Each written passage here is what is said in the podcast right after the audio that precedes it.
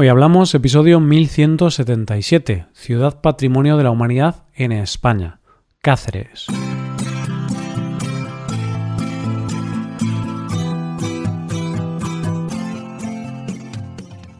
Bienvenido a Hoy Hablamos, el podcast para aprender español cada día. Publicamos nuestro podcast de lunes a viernes. Puedes ver la transcripción, las explicaciones y los ejercicios interactivos de este episodio en nuestra web ese contenido solo está disponible para suscriptores. Hazte suscriptor premium en hoyhablamos.com.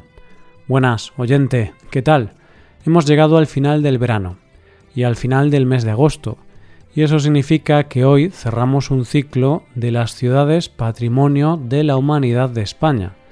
Y lo hacemos saliendo por la puerta grande, porque vamos a hablar de una ciudad que cuenta con el honor de haber sido elegida en el año 1968 como el tercer conjunto mejor conservado de Europa, después de Praga y Tallinn. Hoy hablamos de Cáceres.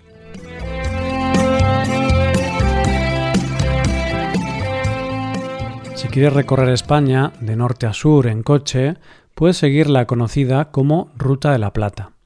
Si haces esta ruta pasarás por la comunidad autónoma de Extremadura, por si no lo sabes, esta comunidad es enorme. De hecho, es la quinta comunidad por superficie de España, con 41.633 kilómetros cuadrados. Pero lo que más impresiona es que solo está formada por dos provincias, Cáceres y Badajoz, y estas son las provincias más grandes de España. Y es que es mucho territorio para solo dos provincias. Y eso se nota en que cuando la recorres en coche, son muchos kilómetros en los que no hay apenas ciudades. Y así, cuando pasas por un cartel que dice que hay una ciudad cerca, parece mentira. Pero lo más curioso de todo es que no son ciudades cualquiera, porque Extremadura tiene ciudades maravillosas. Y de hecho, hoy, y para terminar este mes, vamos a conocer una de ellas, Cáceres. Como ya te he dicho, Cáceres se encuentra en Extremadura y para situarla en el mapa tenemos que echar la vista al oeste de la península ibérica. Uno de sus límites es con Portugal. De las dos provincias de Extremadura, Cáceres es la que está más al norte, y por lo tanto otros de sus límites son con Castilla y León y Castilla-La Mancha, además de Badajoz, que es la otra provincia extremeña. Cáceres tiene algo que la hace especial.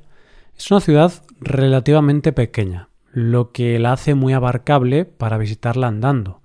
Y cuando entras en esta ciudad, declarada Patrimonio de la Humanidad en 1986, sientes que has entrado en un viaje en el tiempo, y de hecho obtuvo esa distinción, entre otras cosas, porque su conjunto urbano de la Edad Media y el Renacimiento es uno de los más completos del mundo. Y te advierto, antes de seguir, que si no has visitado Cáceres y algún día vas, tendrás la sensación de que ya has estado allí, de que ya la has visto, de que te suenan algunos de sus rincones, y seguramente tendrás esa sensación tan fascinante como es la de un déjà vu. ¿Y sabes por qué? Porque si eres seguidor de Juego de Tronos, ya has estado en Cáceres de alguna manera, porque en esta ciudad se rodaron algunas secuencias de esta serie.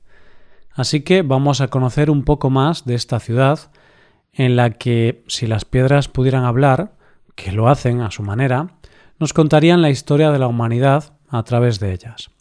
Y es que la historia de Cáceres se remonta a muy atrás, ya que hay varios vestigios que nos dicen que esta tierra estuvo habitada ya en el Paleolítico superior. Pero lo cierto es que para hablar del origen de la ciudad en sí, nos tenemos que ir a la época romana, más concretamente al siglo I a.C. Hay que aclarar que las ciudades se fundaban a lo largo de la historia según diferentes criterios y según las necesidades del momento, y muchas fueron fundadas por su riqueza, por sus recursos, por estar cerca de una capital u otras razones. Pero Cáceres, debido a su situación, se fundó con el criterio de que era un sitio perfecto para una fortaleza defensiva. Y es por eso que no te extrañará si te cuento que los primeros que fundaron aquí una ciudad fueron los militares romanos, que fundaron la colonia Norba Caesarina y la fundó el cónsul Lucio Cornelio Balbo, junto a varios militares veteranos.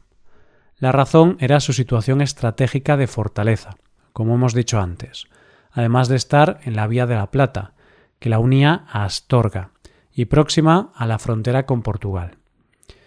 Y a partir de aquí la ciudad fue un ir y venir de distintas civilizaciones, pasando primero los visigodos que arrasaron la ciudad y que la dejaron sumida en el abandono, y luego los musulmanes en el siglo XII que vieron su capacidad estratégica y le volvieron a dar el esplendor con el que fue fundada. Pero luego vinieron los cristianos, más concretamente el reino de León, que se estaba peleando con el reino de Portugal por la frontera que estaba marcada por el río Tajo, y así, en el año 1169, es conquistada por Fernando II de León. Luego volvió a caer en manos de almohades y su conquista definitiva sería realizada por Alfonso IX de León, que la tomó el 23 de abril de 1229, día de San Jorge, que hoy es el patrón de la ciudad. Y cuando murió este rey pasaría definitivamente la ciudad de Cáceres al reino de Castilla, porque se unificaron las dos coronas. Juego de Tronos, un día normal en la vida de Cáceres, porque vaya historia de idas y venidas en el trono. Como ya llevamos unas cuantas semanas conociendo diferentes ciudades de nuestra geografía, déjame que te haga una pregunta a ver lo atento que has estado, oyente. Sí, sí, tranquilo que no es difícil, no te preocupes. Teniendo en cuenta lo que sabes de las ciudades que hemos visto anteriormente, ¿por dónde crees que te voy a decir de empezar la visita a Cáceres? ¿Qué lugar de la ciudad será el centro neurálgico sobre el que se ha desarrollado la ciudad, si es que no dejas de sorprenderme, oyente. Claro que lo sabes. La respuesta es la Plaza Mayor. Pues bien, en el caso de la Plaza Mayor de Cáceres no solo es un lugar central de la ciudad y lugar de reunión por excelencia de los cacereños, sino que también es el lugar donde podemos encontrar algunos de los edificios más emblemáticos de la ciudad. Y es que además del ayuntamiento podemos encontrar la Torre de la Hierba, la Torre de los Púlpitos, la Torre de Bujaco, el Foro de los Balbos o la Ermita de la Paz. La Torre de Bujaco es una construcción árabe y su construcción se remonta al siglo XII. Es una torre de 25 metros cuya labor era meramente defensiva, ya que estaba adosada a la muralla. Debido a su altura, es uno de los grandes miradores de la ciudad, y además podrá recorrer un pequeño tramo de la muralla que se conserva. Una cosa curiosa de esta torre es que parece ser que su nombre, Bujaco, viene de una deformación del nombre de su constructor, Abu Yaqub, Jacob. Pero se dice que también puede tener su origen en la palabra bujaco, que significa muñeca de trapo, y que es como los cacereños llamaban en el siglo XIX a la estatua de la diosa Ceres que se encontraba encima de la torre. Si hay algo conocido en Cáceres es el Arco de la Estrella, que es la entrada principal a la ciudad monumental de Cáceres. Está incrustado en la muralla y fue construido en el siglo XV, pero lo cierto es que el arco que conocemos actualmente fue modificado en el siglo XVIII, cuando el arquitecto Manuel de Lara Churriguera lo ensanchó para que pudieran pasar los carruajes.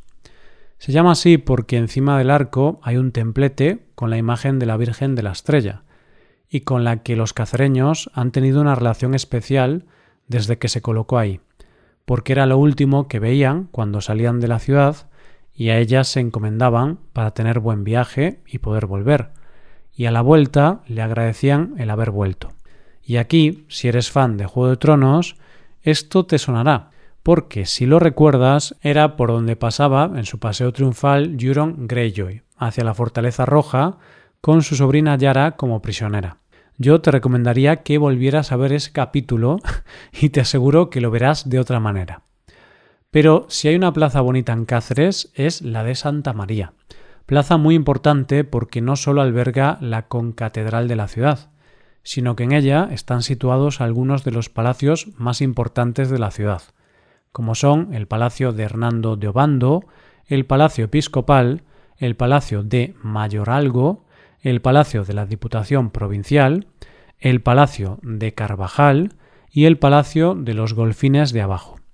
Pero sin duda la gran joya de la plaza es la concatedral de Santa María. Y claro, sé que ahora te estarás preguntando, ¿qué es una concatedral? Pues lo cierto es que para explicarlo bien te voy a decir cuál es la definición oficial. Iglesia que comparte con otra la dignidad de catedral en una misma sede episcopal.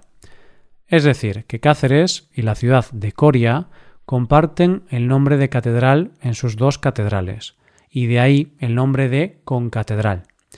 Es del siglo XV y tiene un estilo de transición entre el estilo románico y el gótico, y es el templo cristiano más importante de la ciudad. Dentro es una auténtica maravilla, sobre todo el retablo, y también hay varias capillas, siendo la más conocida la de los Blázquez, ya que en ella se encuentra el Cristo Negro de Cáceres, que es una imagen muy venerada por los habitantes de esta magnífica ciudad, y que sale en procesión en Semana Santa. Y con este paseo por una de las ciudades más mágicas de nuestro país, decimos adiós al mes de agosto y al tema del mes, aunque puede que este adiós no sea para siempre con el tema del mes, porque septiembre nos puede traer en nuestro viaje por las ciudades patrimonio de la humanidad un continuará. Y esto es todo por hoy, oyentes. Espero que os haya gustado mucho el episodio y espero que haya sido de interés. Muchas gracias por escucharnos. Por último, te recuerdo que puedes hacerte suscriptor premium para ver la transcripción, los ejercicios y explicaciones de este episodio. Para ver ese contenido tienes que ser suscriptor Hazte suscriptor premium en hoyhablamos.com. Nos vemos mañana con un episodio de Cultura Española. Muchas gracias por todo. Pasa un buen día. Hasta mañana.